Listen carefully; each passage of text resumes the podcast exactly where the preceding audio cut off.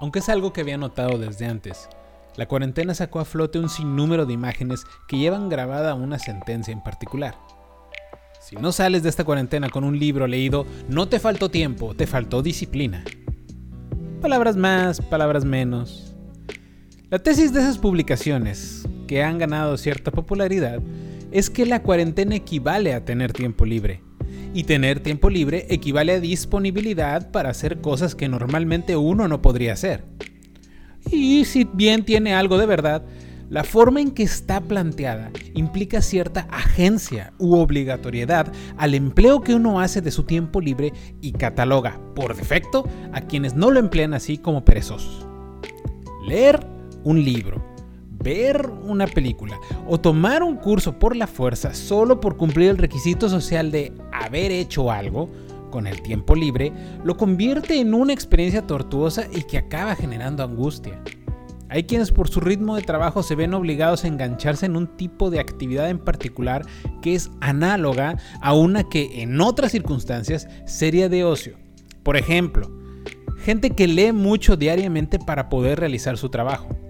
Esto provoca que a largo plazo la lectura por placer se pierda, ya que es una actividad tan rutinaria que no se disfruta de la misma manera cuando se quiere cambiar a un giro personal o para entretenerse. Decía Charles Bukowski que si vas a crear, vas a crear así estés trabajando 16 horas por día en una mina de carbón, o vas a crear en una habitación con tres chiquillos mientras estás desocupado. Para él, la excusa del tiempo no sirve más que para inventar nuevas excusas para no crear.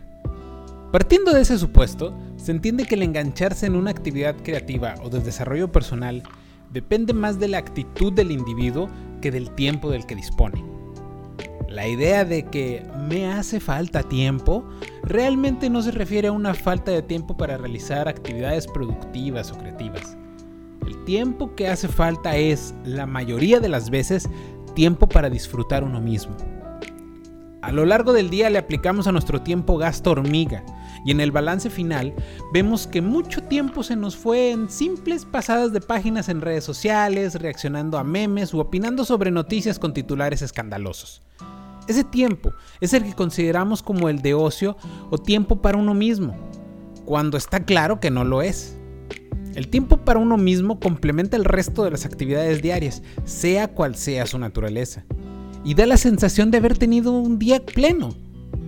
La ausencia consuetudinaria de este en favor de la rutina forzada es lo que incrementa la necesidad de vacacionar o la desesperación porque ya sea viernes.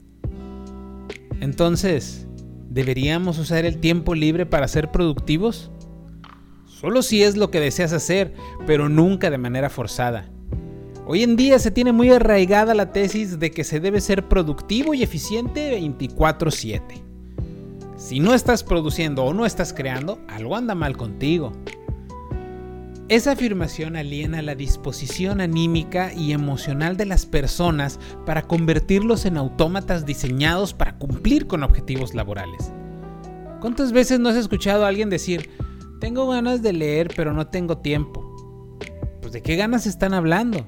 Bien se dice que el que quiere puede y si no puede, encuentra como poder. ¿No será que no quiere?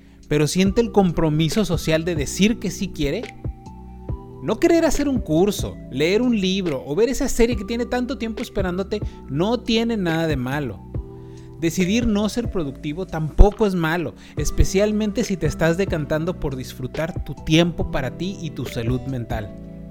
Lo que sí deberíamos evitar es el autoengaño sistemático que realizamos para hacernos pensar que queremos realizar actividades productivas, pero no tenemos el tiempo necesario para poderlas encajar en nuestro día. Hay que ser honestos y admitir que no queremos hacer eso en determinado momento y seguir adelante.